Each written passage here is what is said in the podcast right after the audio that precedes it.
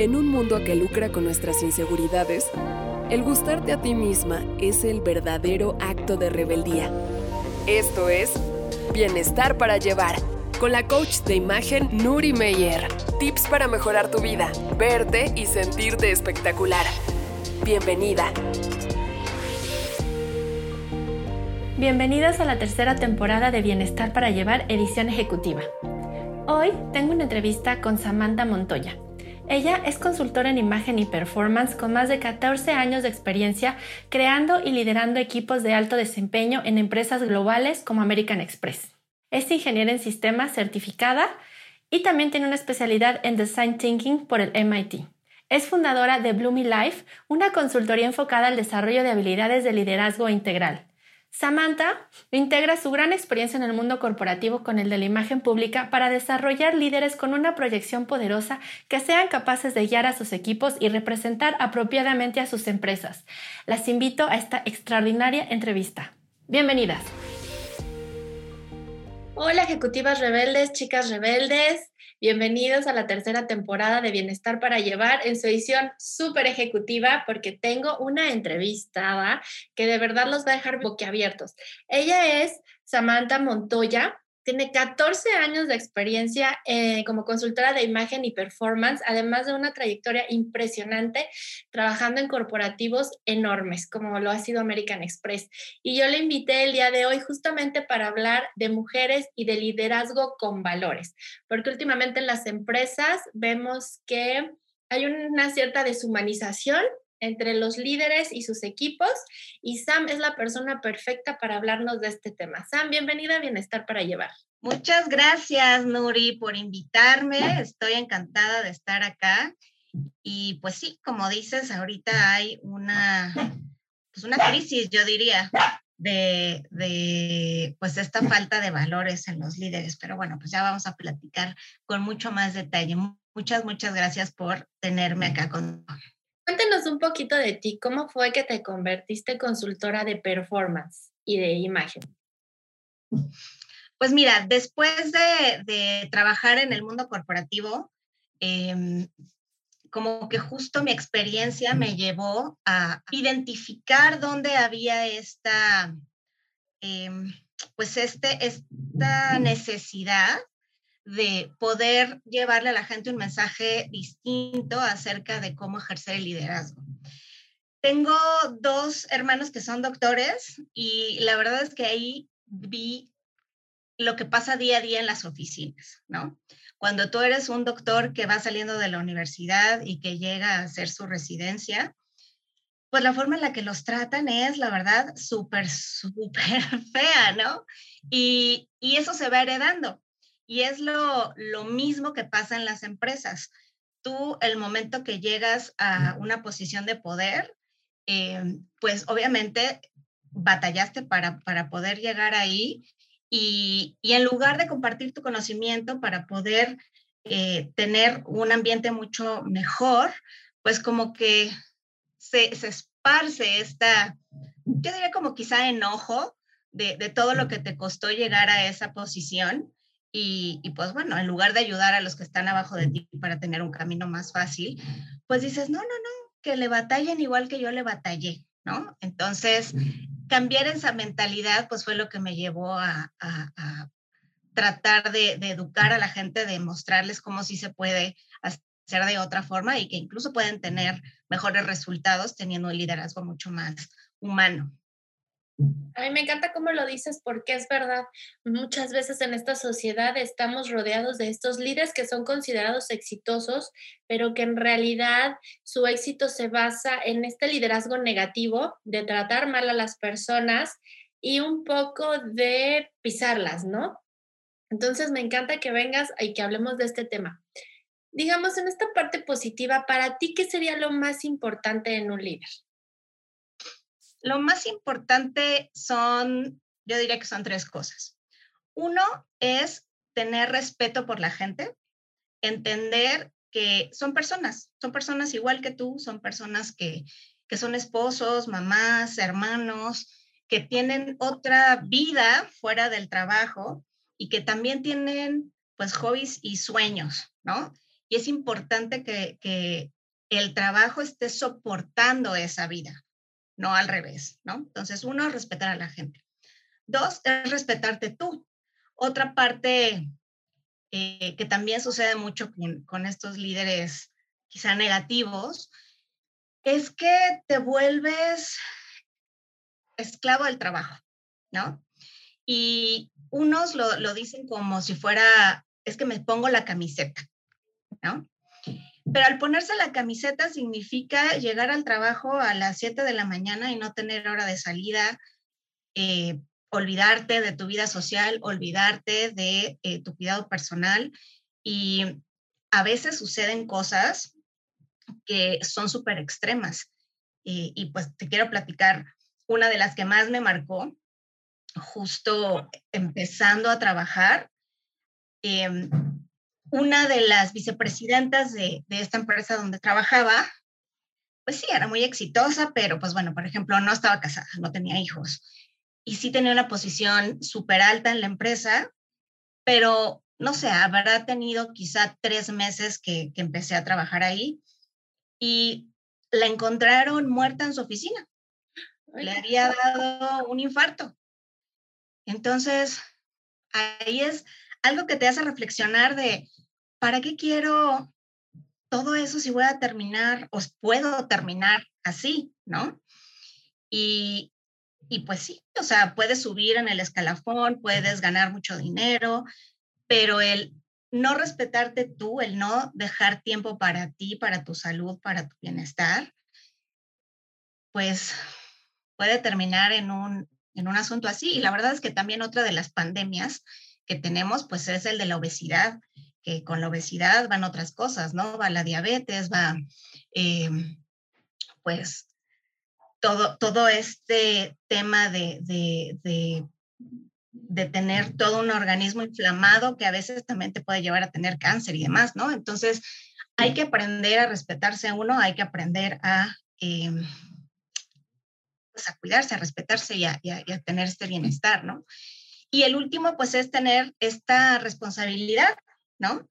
Eh, una responsabilidad de ser congruente, de ser constante y de no nada más estar viendo por tu crecimiento, sino también por el crecimiento de la gente que trabaja contigo, ¿no? Prepararlos, ayudarlos a, definir su plan de carrera eh, es súper importante para que, pues bueno, este bienestar económico que te trae el trabajo y, pues bueno, bienestar intelectual y de satisfacción de tener un trabajo que, que te llene y donde aportas, pues no nada más sea para ti, que sea también para los demás y pues aprovechar la, la experiencia que tú tienes, compartirla, ¿no? Con, con la gente que está a tu alrededor. Esas serían las tres cosas más importantes. Ay, me gusta mucho lo que dices, Sam, porque justamente yo en mis cursos de mis talleres de bienestar me contratan en las empresas por ese punto. De hecho, la primera empresa que me contrató fue un banco, porque justamente el problema que tenían era que sus ejecutivos en un periodo de tres meses, tres de las personas más importantes de la empresa, dos sufrieron infartos y uno un accidente vascular cerebral en la compañía. Entonces, vigilar la alimentación, pero también preocuparte por el bienestar integral de las personas que trabajan contigo ahora es muy importante. Aparte de que es un costo para la empresa, pues que la persona no esté bien y finalmente, aunque decimos todos somos reemplazables, pues el conocimiento que tiene esa persona en tu empresa, que tiene ese cargo, es irreemplazable, ¿no? Preparar a otra persona te va a costar tiempo, lograr que el equipo vuelva a dar ese resultado te va a costar tiempo. Entonces es mejor invertir de antemano en la salud de las personas, en considerar un buen plan de vacaciones, en considerar tal vez estos, estas partes de hacer ejercicio que, bueno, en algún momento se van a reactivar y otra cosa eh, muy importante también es el no tener miedo de compartir tus conocimientos. Me acuerdo mucho de una frase de Richard Branson, el de Virgin, donde dice, oye, pues invertir en tu propia gente es la mejor manera de que tu empresa crezca. Y muchos líderes lo ven al revés, ¿no? Mejor que no crezca, mejor que no brille, mejor que no me quite el foco, cuando al contrario, cuando tu equipo brilla, pues se nota más todavía esa potencia, ese liderazgo que tú tienes. En tu experiencia, Sam, de estos 14 años que tienes trabajando pues en varios corporativos mexicanos, ¿qué liderazgo crees que es el que más se presenta? Pues mira, de acuerdo a mi experiencia, hay, o sea, hay, hay todavía camino que recorrer, ¿no? Hay uno que es todavía con este enfoque como más explotador, ¿no? Más autoritario, donde las personas, tal cual tú lo dijiste, son reemplazables. Pero eso es porque otra vez no, no, no, no son conscientes de que estamos trabajando con personas, ¿no? O sea, si alguien se muere, o sea, es, es, un precio incalculable, ¿no? O sea, claro que vas a contratar a alguien más, pero no se trata de eso, ¿no? O sea, se trata de, de justo hacernos más humanos, entender que estamos trabajando con personas. Y, y en una de las empresas donde trabajé era así, ¿no? Era llegas a las 7 de la mañana, no tienes hora de salida, no hay eh, facilidades para trabajar de tu casa. Em, me tocó también que, digo, ya, ya lo sabes, pero les comparto a todos que pues yo tengo epilepsia y entrando a esta empresa tuve pues un evento, ¿no? Es un evento donde terminé en el hospital y tal. Eh, y el día que me presenté otra vez en la oficina, mi jefe ni siquiera me preguntó cómo estaba, ¿sabes? O sea, es como, ah, ya regresaste, pues estos son los pendientes, no sé qué, Nada, ni siquiera, oye, ¿te sientes bien? O como, nada, nada, ¿no? También me tocó eh, el otro lado de la moneda, ¿no? Una empresa donde sí hay muchas facilidades, hay un nutriólogo que está ahí en la empresa para, para justo pues dar una herramienta más, ¿no? A las, a las personas que, que, quieran utilizarla. Y, y, donde el liderazgo es mucho más positivo y es, eh, se preocupan más por las personas. Sin embargo, creo que a la hora de la verdad, ¿no? O sea, a la hora de, de que llega este tema de cuánto dinero estamos haciendo, pues ahí regresa la mentalidad anterior, ¿no? Eh, y sí, o sea, estás en un trabajo para hacer una actividad en específico bien y para dar resultados. Em, pero de todas formas, el trato de algunos líderes, no de todos, te debo decir también que, que justo en, en, la otra empresa que, que, sí tiene un liderazgo mucho más positivo, ahí yo tuve jefes o líderes que fueron excepcionales y que me ayudaron a crecer y que ellos eran el ejemplo vivo de todo eso positivo y de todo eso que, que yo aspiraba a ser, ¿no? Que, que, creo que al final eso es lo que debe ser. Entonces, creo que son pocas, ¿no? Las empresas donde puedes encontrar eso y creo que la mayoría está este tema de soy jefe, no soy líder. Sí, tienes razón. Es también, no sé, un poco un tema generacional. Creo que las personas que se formaron un poco con, bueno, yo comparto, tengo 45 años y gente que es de mayor edad que yo todavía tiene pues esta idea de que la productividad se mide en horas que estés frente al escritorio y este y ahí es donde vemos si de veras estás trabajando, ¿no? Cuando muchas veces pues la gente realmente no está concentrada aunque esté ahí sentada, ¿no? Y bueno, ahorita vemos con la pandemia, justamente en la entrevista pasada con Itzel Guillén nos estaba diciendo, bueno, para probar que estás trabajando, ahora te pusieron 50 Zooms al día, ¿no? Y a qué hora sacas tu trabajo, ¿no? Si tienes que estar ahí conectado todo el día. Pero bueno, Sam, em, tú tienes unas consultorías especializadas para carrera que me gustan mucho y a, a, lo mejor las chicas que nos están oyendo no se sienten como plenamente identificadas como ser líderes, ¿no? Muchas están aspirando a ser ejecutivas, pero todavía, digamos, se identifican como en esta parte de godines, ¿no? Eh, ¿qué les, ¿Cómo les puede ayudar tu consultoría? Para un poco, si tú siempre has aspirado, yo siento, si tú siempre has aspirado a tener un puesto mayor, más ejecutivo, o sea, realmente romper esa barrera y llegar a ser una jefa, una líder de un departamento, de una gerencia, de una empresa, llegar a una vicepresidencia, ¿cómo las apoyarías tú para romper esa mentalidad o qué, qué, como qué beneficio obtendrían acercándose contigo para tener una consulta de carrera? Bueno, primero creo que hay que romper este paradigma de, necesito tener un puesto mayor para ser líder, ¿no? Porque un líder en realidad es esta persona que te inspira y que hace que las personas lo sigan. Entonces, eso es un poco como el, liderazgo indirecto, que también en las empresas es importante.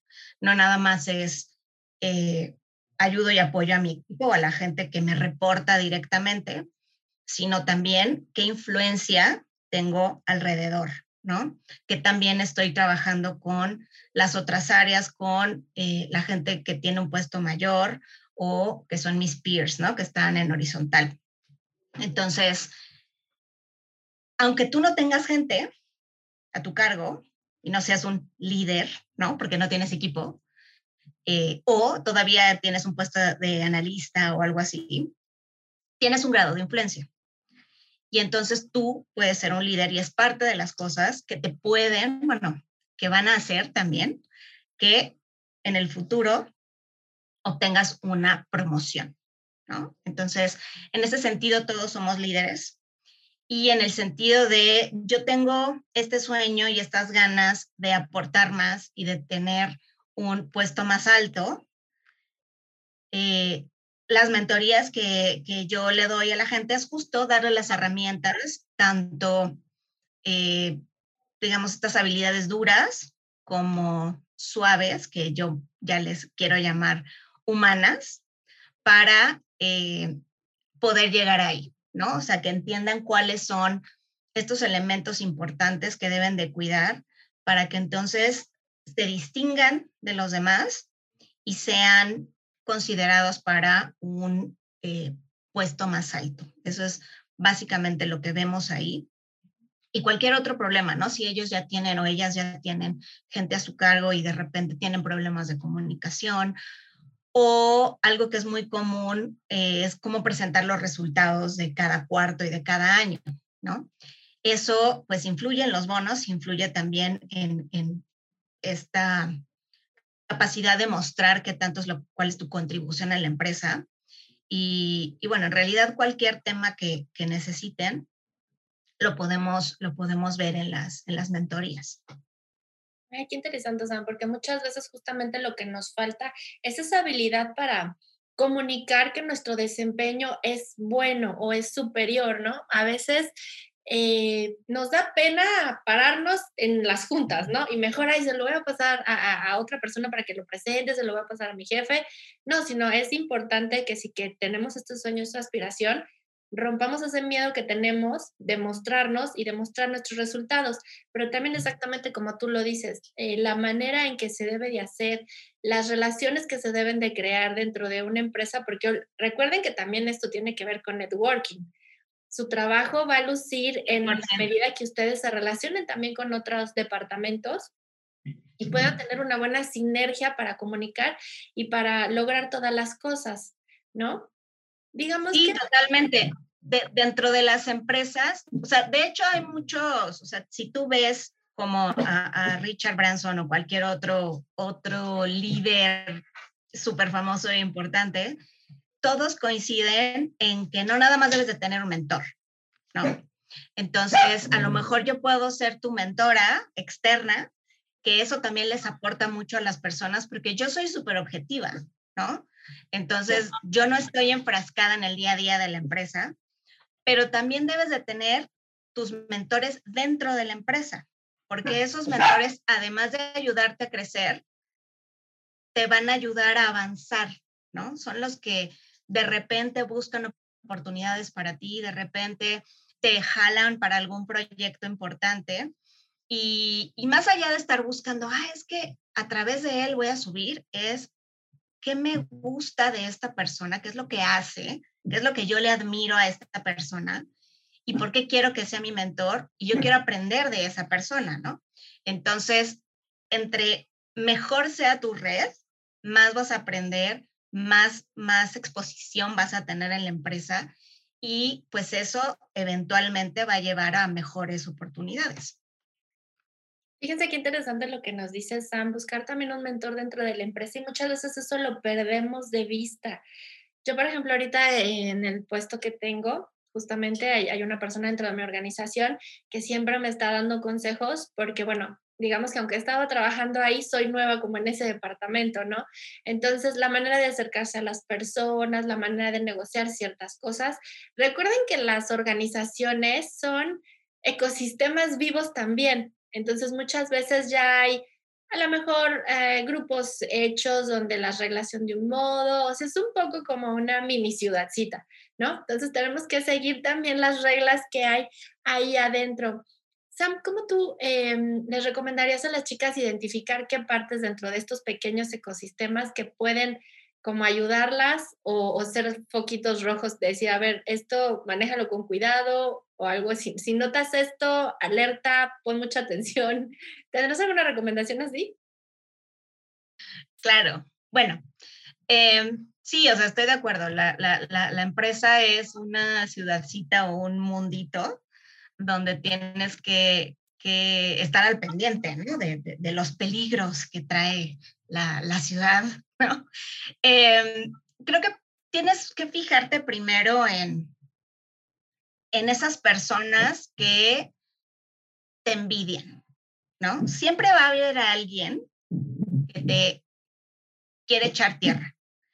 Y, y, a mí me pasó, ¿no? O sea, yo creo que a todos nos pasa.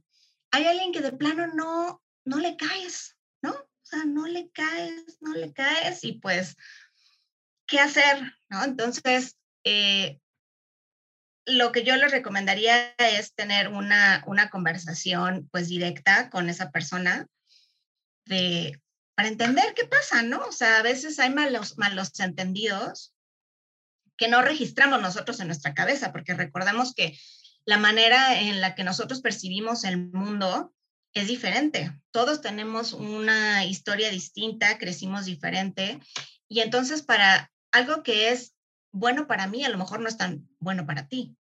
Y quizá yo hice algo que hizo sentir mal a la otra persona o lo sintió como una falta de respeto o cualquier cosa, ¿no? Entonces, em, si notas que alguien pues no está como colaborando contigo y que siempre trata de hacerte las cosas más difíciles o durante una reunión siempre te da la contraria y, es como que no hay justificación, ¿no? O sea, lo notas de verdad que nada más es para complicarte la vida, pues lo mejor es enfrentarlo, ¿no? Es, confrontar a la gente de una manera positiva, es, decirle, oye, quiero arreglar las cosas porque he notado esto, ¿no? Y le das un par de ejemplos muy objetivos sin, sin cargarlos de sentimiento, ¿no? O sea, yo dije esto, tú dijiste esto, pero no había como que un fundamento para que dijeras eso, ¿no? O sea, dijeras lo contrario y quiero entender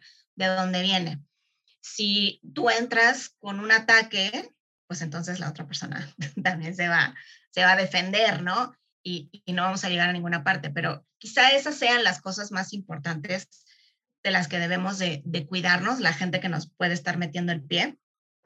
Y a colación, cuidar la forma en la que nos conducimos. ¿no? Entender la cultura, entender los valores, entender eh, que las personas son diferentes y entonces tratar de ser correctos, tratar de ser positivos siempre en cómo nos expresamos para justo evitar estos, estos malos entendidos. Eso es lo que, lo que les recomendaría. Fíjense esto que dices, parece también súper importante. Siempre abren las cosas con las personas en persona bueno, ahorita tal vez no pueden, pero pues organicen un Zoom o algo dependiendo cómo estén trabajando. Pero si ustedes ya notan que las cosas están como escalando, porque ahora yo no sé por qué a la gente le ha dado por escalarlo hasta por correo, ¿no? Entonces, o sea, no se dan cuenta que muchas veces esas cosas que ustedes ponen por escrito, pues van hasta sus jefes, ¿no? O sea, y es muy fácil que pongan ahí a 50 personas copiadas en el correo. Entonces, si ustedes ya notan que algo está escalando, porque luego, luego se nota también en el correo, luego las personas están con mucha carga de trabajo y corriendo y las contestaciones se notan cortantes, pero puede ser que sea como la carga de trabajo y no tanto como el sentimiento. Entonces, organicen ver a la persona, o sea, si pueden ir, pídanle una junta, vayan a su oficina, no se dejen vencer por este mundo pues frío que son las computadoras o los mensajes de WhatsApp. Siempre pienso que hay una solución, una manera de abordar a las personas desde una manera pues amable y compasiva, como nos está diciendo Sam. O sea, no lo cargues de, mm, de emoción, sino dile, oye, pasó esto, noté que tu respuesta fue esta, yo pienso que no es correcta o no corresponde o incluso puede ser que no sea su área, porque también hay muchas veces donde gente que no es exactamente de tu área, eh, parece que en vez de trabajar para apoyar a tu área, está trabajando como en contra, cuando todo es un organismo y a veces la gente no entiende que todos los que trabajamos en una empresa tenemos un mismo objetivo, que es que la empresa venda, produzca, eh, crezca, ¿no? Pero pues a veces eh, no toda la gente está, no con la camiseta puesta, pero no con ese sentimiento, ¿no? Y yo, no sé, te quería preguntar, a veces creo que las personas que cuestan más trabajo dentro de las empresas son las que tienen el sombrero, la personalidad que me queda clarísimo que es súper necesario, crítico. Son estas personas que de inmediato encuentran eh, la falla en un proceso, que la verdad es que a todos nos choca, pero, pero, eh, pero es este verdadero su punto de vista, ¿no? Entonces, em, ¿cómo podríamos acercarnos o, o, cómo podríamos estar como un poco preparados para tomar las críticas y verles el lado que de verdad nos funciona. Yo la verdad les voy a decir, de entrada a mí cuando me critican algo y así de, o sea, me prendo. Pero luego digo, a ver, esto tiene una razón de ser, ¿no? Pero no sé, ¿cómo lo ves en tu opinión? ¿Cuál sería como la manera correcta de abordar una crítica o cuál sería la manera correcta de hacer una crítica? Porque si estamos en esta parte de liderazgo, nos vamos a emprender a dar feedback y hay, hay empresas que lo tienen tienen hasta juntas específicamente para dar feedback del, personal. Entonces, es importante también que ustedes aprendan a dar un buen feedback de sus colaboradores, incluso muchas empresas los piden de los jefes. Entonces, no sé, ¿querrías compartirnos algunos consejitos? Por supuesto. Sí, o sea, la verdad, y sobre todo cuando estás empezando, yo también era así, 100%, ¿no? Estaba como más chavita y, y me decían algo y yo, ¿no? Sí. Y conforme vas creciendo, te vas haciendo más maduro, más zen, ¿no? Pero, pero yo les diría, uno no, no se lo tome personal, ¿no? O sea, y, y, es más fácil decirlo que hacerlo, por supuesto. Eh, ahorita lo bueno es que están ya permeándose eh, las, las, digamos, el manejo de los proyectos con una metodología que se llama Ágil o Agile. Y justo es el sentimiento, ¿no? O sea, vamos a desarrollar rápido, nos vamos a equivocar rápido para detectar los errores rápido y los corregimos, ¿no? Entonces, parte de esa eh, cultura de, de ágil es todos trabajamos para desarrollar algo, encontramos los errores rápido, ¿no? Es una cultura del error, ya está aceptada y nos movemos, ¿no? Entonces, creo que muchos nos enojamos y lo tomamos súper personal porque la forma en la que fuimos educados es que el error es algo inaceptable, ¿no?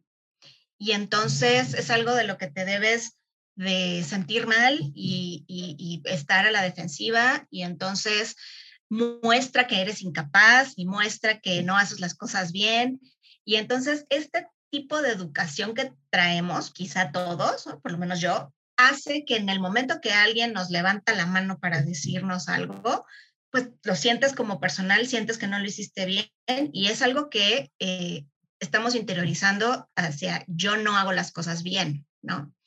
Entonces, el cambiar este chip con esta metodología de ágil, de entre más fácil y más rápido identifico un error, más rápido puedo mejorar, más rápido puedo seguir adelante, nos ayuda a, este, pues a salir de eso y a quitarnos esta idea eh, negativa de, equivocarnos, ¿no? Ahora, si alguien viene y nos critica, em, también hay que ver quién nos dice, ¿no? Porque todo pues, tiene un peso dependiendo de quién nos diga. Eh, que tampoco estoy diciendo que minimicemos o que descartemos a, la gente, ¿no? Pero sí hay que poner en una balanza eh, quién nos está, o sea, qué tanto nos está ayudando esa crítica. Si alguien nos critica, hay que ver de quién viene la crítica. Y en ese momento, eh, respirar, ¿no? tratar de contar literal, a veces de cuenta hasta 10, pues sí, cuenta hasta 10. O, sabes, como respirar, aguantar la respiración unos 3 segundos y lo sueltas de a poquito y trata de escuchar. Hazte la pregunta de, ¿esta persona tiene razón o no? Su, su observación, que al final está haciendo porque a él le parece que algo, se, o él o ella, algo se puede mejorar o algo no está bien o algo no se entendió, ¿no? Entonces, primero, cállate, deja que termine de decirte las cosas y pregunta, ¿por qué crees esto, ¿no? Esto que me dijiste. O cuál es el racional de esto. Entre más información tengamos de dónde viene esta observación, entonces vamos a tener más información para poder responder de regreso y poder justificar lo que nosotros presentamos, ¿no? O, lo que sea que nos estén criticando. Y, pues bueno, no es una fórmula mágica, pero entre más lo, practiquemos, más podremos sacarle provecho y pues estar practicando eh, va a hacer que nos sintamos un poquito más calmados, ¿no? Porque esa es como tal cual, ¿no? Es la reacción inmediata de sentir el ataque, de, enojarnos, pero tenemos que tratar de respirar, tratar de escuchar y entonces solo cuando ya escuchaste, respondes para obtener más información y después justificas. Y también hay que agradecer, ¿no? Muchos, mucho de, de cómo contestan los, los americanos es así de gracias por tu observación. Mm, quisiera entender un poco más por qué haces esta, este comentario, ¿no? Ahí está súper bien, Sam, qué interesante. Oye, quisiera regresar un poquito a otra cosa que hablamos al principio sobre estas habilidades blandas que deben de tener unos líderes.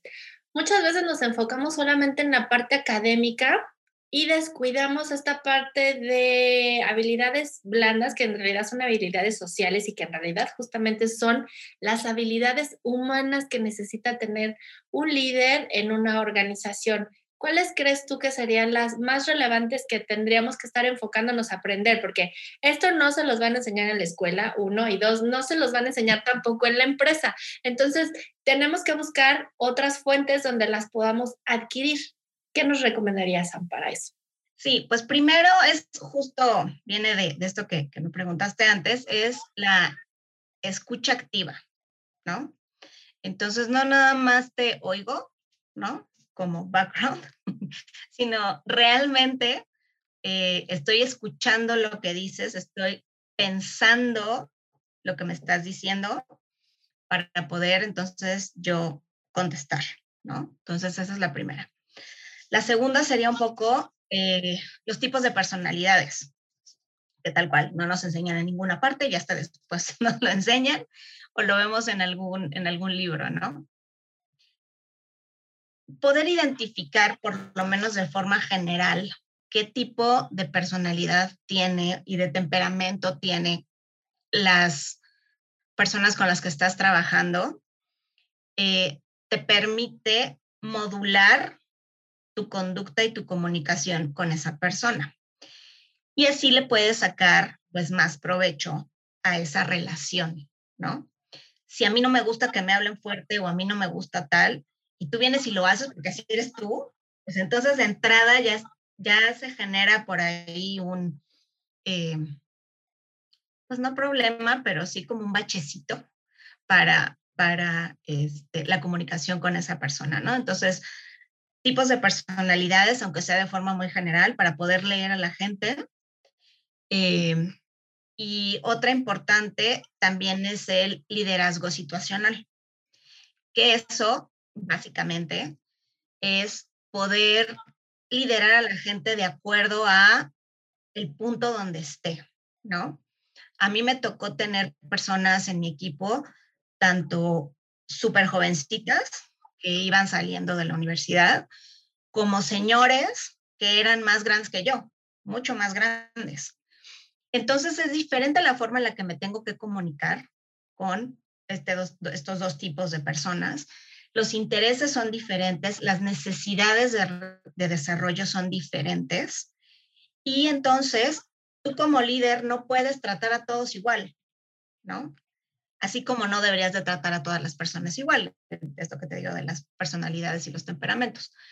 Pero en el liderazgo situacional es lo mismo, ¿no? Entonces, cuando tú te sientas con alguien mucho mayor, su, su, objetivo es diferente y las necesidades de desarrollo son distintas a alguien que va saliendo de la universidad.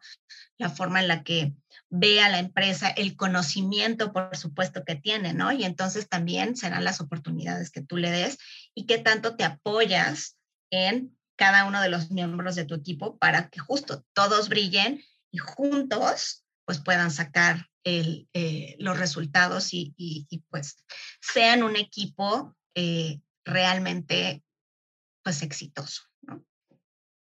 ¿No? me encanta, Sam. ¿Ya vieron? es importante ir aprendiendo estas cosas. Acérquense a libros, acérquense a videos, acérquense también, aprovechen esto justamente si ustedes tienen personas de mayor edad que ustedes en los equipos, acérquense a estas pequeñas cosas que ellos seguramente saben mucho de la empresa, véanlos un poco como también sus mentores, aunque ustedes estén en una posición de jerarquía, respeten el conocimiento. O sea, muchas veces pecamos por la edad, ¿no? Como somos muy jóvenes, somos impulsivos, queremos descartar los conocimientos que tienen las otras personas o nos sentimos un poco como superiores, ¿no? Porque sabemos cosas más novedosas cuando lo principal es respetar el trabajo y el conocimiento de las otras personas. Digo, por eso están en esta empresa también, entonces es importante, como también nos dijo Sam al principio, respetar a las personas del equipo y conocerlas, ¿no? ¿Cómo vas a poder tú acercarte a, pedir un trabajo especial o a pedirle a una persona que dé un extra que te hace falta si no la conoces? Claramente, pues no va a estar en la mejor disposición para ayudar a un desconocido. Entonces, siempre busquen acercarse a las personas, conocerlas y justamente a veces entender un poquito de la vida personal, de sus gustos, puede romper el hielito, les puede ayudar a que la persona sea más empática, a ustedes ser más empáticos con las personas, porque también luego vamos en las empresas esta falta de empatía con las mujeres que son madres, ¿no? Eh, entiendan que pues su carga de la familia, pues no es carga, pero su familia está ahí, no va a desaparecer y porque tú le exijas 500 cosas, pues eso, eso no va a pasar. O sea, tú le pones más angustia de la que se necesita para que saque el trabajo cuando la verdad que yo he visto que las mujeres que son mamás son de las más comprometidas con los trabajos porque su motivación es sacar adelante a sus hijos. Entonces, seamos comprensivas con ellas también, ¿no? Muy padre, Sam. Oye, pues como este es un podcast de bienestar, compártenos una práctica tuya de bienestar del día a día que dices, no, yo sin esto no, no puedo estar. Esto me ayuda a atravesar mi día de una manera más eh, en paz, en calma, en felicidad. Pues mira, ahorita ya tengo como, ¿qué será? Mes y medio que empecé a meditar. Primer cosa en la mañana, ¿no? Es más, ni siquiera me cambio, o sea, sí me despierto en pijama y medito eh, y a comparación de otras cosas que hacía antes en la mañana, la verdad es que eso me da mucho más enfoque y mucha más paz. O sea, me siento mucho más relajada durante el día eh, y más enfocada. Empecé con cinco minutos, después con diez minutos, ya ahorita voy a media hora. Entonces, eh, es de a poco, ¿no? Y, y aunque sean 10 minutos diarios, también el tema de la, de la constancia es importante y de facilitar eh, el proceso, ¿no? O sea, a lo mejor si yo dijera, me levanto, me cambio, me lavo los dientes, no sé qué, y después medito, capaz que no lo hago, ¿no? Entonces, literal, saliéndome de la cama es lo primero que hago y la verdad es que eso me ha, me ha ayudado muchísimo y, y además tiene un beneficio que está eh, científicamente comprobado, que es mejorar la conexión neuronal en el cerebro. Y entonces eso de que meditar te hace más inteligente, también es cierto, ¿no? Así que por donde le veas, tiene beneficios. Y pues sé que tú también meditas, así que bueno, tú también, eh, pues me puedes apoyar en, ese hecho de que, de que es buenísimo hacer eso. Sí, la verdad es que yo tengo meditación. Ustedes saben que yo soy aparte del, del 5 a.m. club, o sea, me levanto a las 5 y exactamente como dice Sam, así en pijama. Por eso mis fotos son de mi zafu, mi té y mi cuadernito, porque no quiero que vean mis pijamas a esa hora. Pero justamente, o sea, no pongan nada entre, entre la meditación y ustedes, o sea, levántense, como diría mi maestro Chocobuda, que ya lo conocen porque lo, lo hemos tenido aquí, siéntate y medita. Esa es la receta Empiecen, como dices, con cinco minutos, no es necesario pues tratar de llegar a la hora, cinco, diez minutos al día, como ustedes se vayan sintiendo. Definitivamente, como comenta Sam, van a sentir la necesidad de hacerlo más tiempo, como ustedes van a notar el beneficio. Entonces, no se agobien, más al principio, si necesitan tres minutos, en mi Instagram me encuentran que yo utilizo una aplicación que se llama Insight Timer. Tiene tiene este cronómetro para que ustedes lo programen cuánto tiempo quieren meditar o también tiene meditaciones guiadas, depende de lo que a ustedes les sirva. Recuerden que esto es un abanico de posibilidades y hay quienes disfrutamos el silencio, hay quienes disfrutamos los mensajes, hay quienes disfrutamos las afirmaciones y hay quienes disfrutamos estas meditaciones con imaginación. Entonces, Insight Timer es perfecto para que ustedes prueben todo. Ahí hay. Y como Sam, van a notar una diferencia en sus vidas. ¿Qué creen? ¿A dónde creen que llegamos ya? a nuestra sección. El oráculo. El oráculo. Esto es el oráculo de la moda. Entonces, bueno, ya saben, aquí estoy sacando las cartas. Se las estoy enseñando a Sam. Les voy a dar una barajeadita para que su energía nos llegue como sea. Ya saben que todo en este mundo es energía. Entonces, y aparte Sam es una muy querida amiga mía. Ni modo, se lo tenía que presumir porque es una mujer extraordinaria. Entonces, ay, también les quiero recordar que se acerquen a su sitio web de Blooming Life y también que la sigan en Instagram como San Montoya. Recuerden que guion bajo. Recuerden que en las notas del episodio están las ligas para que ustedes puedan ir directamente a sus sitios y no sufran buscándola y no sufran de cómo se escribe. Ustedes solo vayan a las notas de este episodio y ahí van a estar los enlaces. Bueno, Sam, tenemos 50 cartas. Dame un número del 1 al 50. 40. Perfecto. Me van a esperar a que cuente. Mientras nos va a decir qué otros servicios tiene aparte del de mentoría. Pues mira, también, este, igual que tú, tengo el, servicio de, imagen profesional y de imagen personal.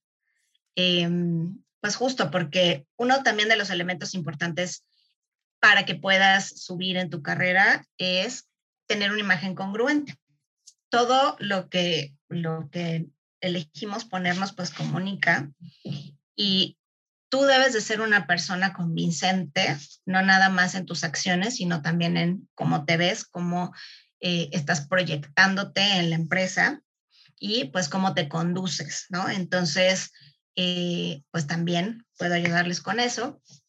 Aunque bueno, el tema más fuerte, pues es el tema de la mentoría y pues aprovecho para también compartirles que eh, próximamente voy a estar lanzando un curso que se llama Balance Leader, que justo se trata de pues estar en balance con tu vida personal, con tu liderazgo para poder eh, pues brillar en los dos aspectos, ¿no? Así que bueno, estén pendientes. Además, ¿qué creen? Hablando de brillo, a Sam, he elegido la carta de uno de los diseñadores más conocidos y es la carta de Christian Dior. Lo amo, aparte, amo a Christian Dior, o sea, es mi máximo en la vida. Para que vean que toda es energía y estamos súper conectadas, Sam y yo, con ustedes. Entonces, la carta de inspiración de Christian Dior nos dice, la mm, moda es una forma de disfrazar las dudas. Entonces, bueno, pueden utilizar justamente en este sentido que estamos diciendo. Eh, si ustedes algún día no se sienten como tan poderosas o en este momento no tienen como tanta seguridad para hacer algo, la verdad es que no por nada estos vestidos de negocio se llaman power dress, porque te ayudan a darte esa confianza y esa seguridad que necesitas. Dice, los detalles no son importantes, son esenciales. Y justamente lo que estábamos hablando aquí con, no, esta carta, Sam, qué bárbara. O sea, estos detalles de enterarte de las, de, de, cómo son las personas que trabajan contigo, de enterarte de cómo son sus personalidades, de estar al pendiente de las pequeñas cosas de la vida cotidiana, o sea, los va a ayudar muchísimo. A veces la gente piensa que estas cositas son, ay, a mí qué me importa su vida si ni es de mi familia ni mi amigo, ¿no? Y eso es un poco, es verdad, pero ustedes pasan, nosotros pasamos mucho tiempo con esas personas.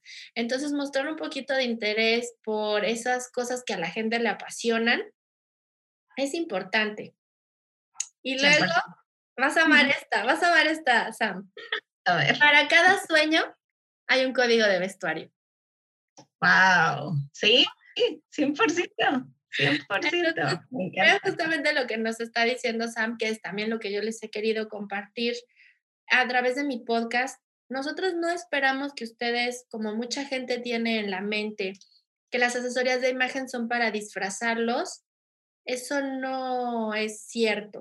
Lo que queremos es que ustedes resalten su personalidad, entiendan el mensaje que quieren dar, pero sobre todo el contexto de los lugares a los que van y el contexto de las situaciones. O sea, ahorita mucha gente en las redes sociales está pues pendiente de la gente que nos representa en el gobierno, de cómo es su vestimenta, porque eso es importante, reflejar que tú eres una persona poderosa, representarla antes de que tú abras la boca es importante.